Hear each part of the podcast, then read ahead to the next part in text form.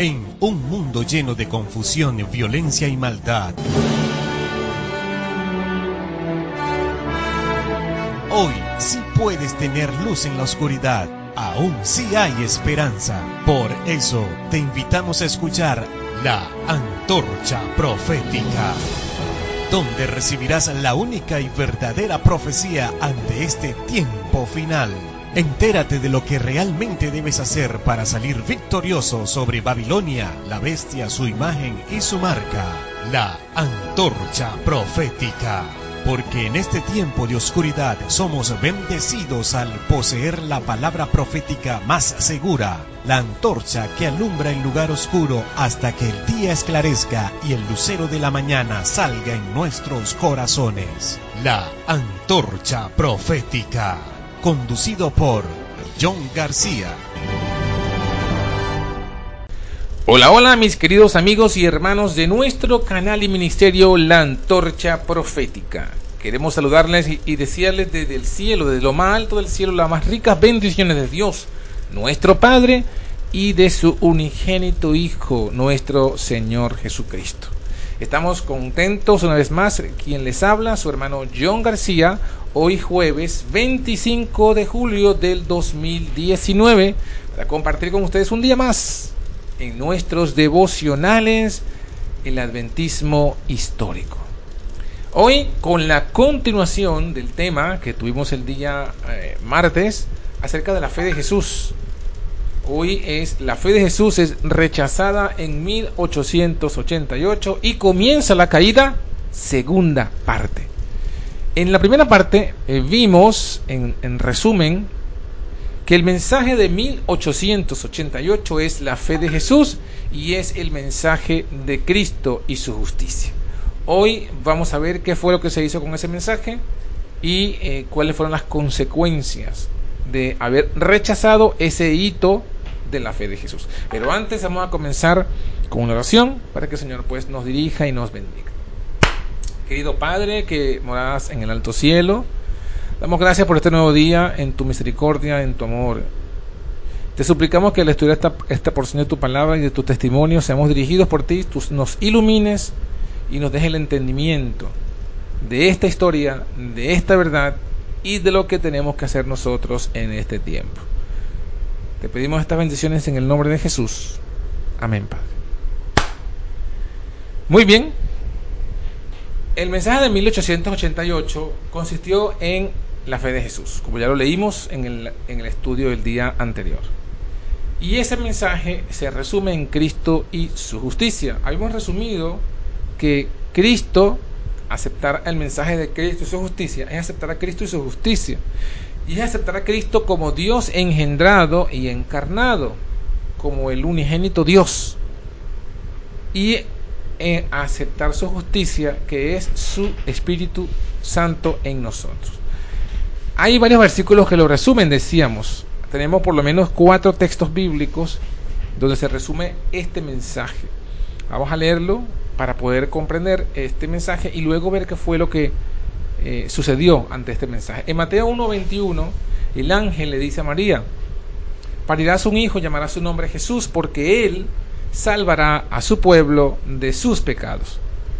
Todo esto aconteció, dice el versículo 22, para que se cumpliese lo que fue dicho por el Señor, por el profeta que dijo, versículo 23, y aquí la Virgen concebirá y parirá un hijo y llamará su nombre Emmanuel, que traducido es Dios con nosotros. Noten que el, el nombre de, de, de, del Mesías es Jesús Emmanuel. Es Emmanuel porque significa, si traduces el nombre, de modo que los nombres se traducen, según la Biblia, según Mateo, si traduces el nombre significa Dios con nosotros. En lo que decíamos, el unigénito Dios que se hizo carne de pecado. Y llamado Jesús, ¿por qué? Porque se hizo de esa forma para salvar a su pueblo de sus pecados. Ahí está. Ahí está el Evangelio en un versículo. Bueno, en tres versículos. En Romanos 1, del 1 hasta el 4, dice, Pablo, siervo de Jesucristo, llamado a ser apóstol apartado para el Evangelio de Dios, que él había antes prometido por sus profetas en las Santas Escrituras. ¿Cuál es ese Evangelio? ¿De qué trata ese Evangelio? Versículo 3, acerca de su Hijo. El Evangelio es acerca de su Hijo, que fue hecho de la simiente de David según la carne. La simiente de David según la carne. Y este es el Evangelio. Trata de Cristo, de Cristo, de su naturaleza, de su condición de hijo y de su naturaleza humana. Y dice además que fue declarado hijo de Dios con poder según el Espíritu de Santidad, el Espíritu Santo, por la resurrección de los muertos, de Jesucristo, Señor nuestro. Ya está el Evangelio. Y Romanos 8, 3 al 4, porque lo que era imposible a la ley, por cuanto era débil por la carne, Dios, enviando a su Hijo, en semejanza de carne de pecado y a causa del pecado, condenó al pecado en la carne para que la justicia de la ley fuese cumplida en nosotros, que no andamos conforme a la carne, sino conforme al Espíritu. Aquí vemos entonces que el Evangelio es, Dios envió a su Hijo, Hijo toma carne de pecado, condenó al pecado con el objetivo de que la justicia de la ley se cumpla en nosotros. ¿Cómo se cumple la justicia de la ley en nosotros? cuando andamos conforme al Espíritu. ¿Cuál Espíritu? El Espíritu de Cristo, al Espíritu de su Hijo. El Espíritu de Cristo es la justicia en nosotros. Y primera de Timoteo 3:16 dice sin contradicción grande, sin contradicción alguna, grande es el misterio de la piedad. Dios ha sido manifestado en carne, ha sido justificado con el Espíritu, ha sido visto de los ángeles, ha sido predicado a los gentiles y ha sido creído en el mundo, ha sido recibido en gloria. Estos cuatro versículos resumen de forma poderosa lo que es el Evangelio. Cristo como Dios engendrado, como el unigénito Dios, y encarnado que tomó carne de pecado. Su naturaleza divina es engendrada, su naturaleza humana es engendrada, heredó la divinidad del Padre, heredó la humanidad de su madre, y la justicia de Cristo que es su Espíritu Santo. Hemos de recibir a este Cristo y a esta justicia y si lo hacemos, habremos recibido el mensaje del 88 y por tanto, como dice el testimonio, se manifestará en obediencia a todos los mandamientos de Dios. Este fue el mensaje, mis hermanos, que se rechazó en 1888. Cuando se rechaza este mensaje, los, eh, los que lo rechazaron, rechazaron a Cristo mismo. Lo dice el libro Lo que todo adventista debe saber acerca de 1888, citando a, Olsen, citando a un, a un escrito, bueno, perdón, citando a Elena de White, Dios, Elena de White dijo, lo siguiente, todo el universo del cielo presenció el desgraciado tratamiento que se le dio a Jesucristo, representado por el Espíritu Santo. Si Cristo hubiera estado ante ellos, lo hubieran tratado de manera similar a la forma en que los judíos trataron a Cristo. Entonces noten cómo Elena de White primeramente dice que eh, se le dio un trato a Jesucristo malo porque al tratar mal al Espíritu de Cristo, todo lo que se le hace al Espíritu de Cristo se le adjudica haciéndosele a Cristo. Y dice que si se hubiese estado Cristo allí, hubiesen hecho con él lo que hicieron los judíos, es decir, crucificarlo. Cuando ella vio ese espíritu, ella tuvo el deseo de huir. Leemos otra cita, carta 2a. 1892 se encuentra en Olson. Cuando me propuse dejar Minneapolis, el ángel del Señor se paró ante, a mi lado y dijo, no, eso no. Dios tiene una obra que debes hacer en este lugar. La gente está repitiendo la rebelión de Coré, Datán y Abirán. Te, te he colocado en el lugar apropiado, que quienes no están en la luz no reconocerán, no escucharán tu testimonio, pero yo estaré contigo mi gracia y mi poder te sostendrán. No es a ti a quien desprecian, sino a los mensajeros y al mensaje que yo envié a mi pueblo. Han mostrado desdén por la palabra del Señor. Satanás se ha enseguecido sus ojos y ha pervertido su juicio, y a menos que cada alma se arrepienta de su pecado, esta independencia no santificada está insultando al Espíritu de Dios y caminarán en oscuridad. Quitaré el candelero de su lugar, a menos que se arrepientan y se conviertan, para que lo sane. Han oscurecido su visión espiritual, no querrán que Dios manifieste su espíritu y su poder, porque tienen un espíritu de burla y disgusto hacia su palabra.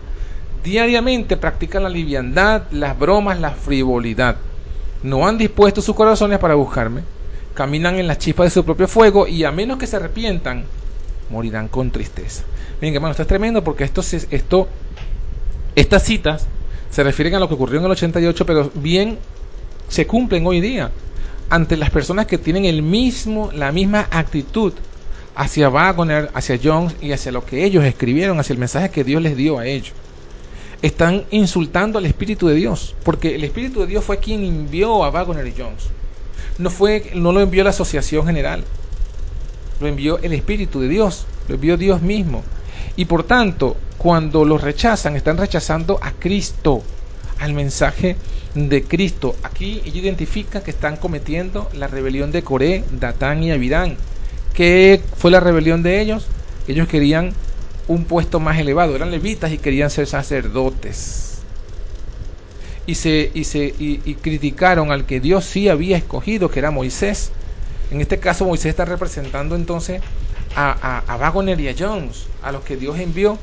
Y Coré, Datán y Abirán eran, son otros líderes que tuvieron, tienen su, su, posición, su obra, pero a quienes Dios no escogió para esta obra. Sin embargo, estaban criticando a Moisés. De igual forma, los líderes y hermanos que se oponen, que manifiestan eh, un, sentimiento negativo contra Wagner y Jones y contra el mensaje, están insultando al Espíritu, están repitiendo la rebelión de Coré, Datán y Abirán.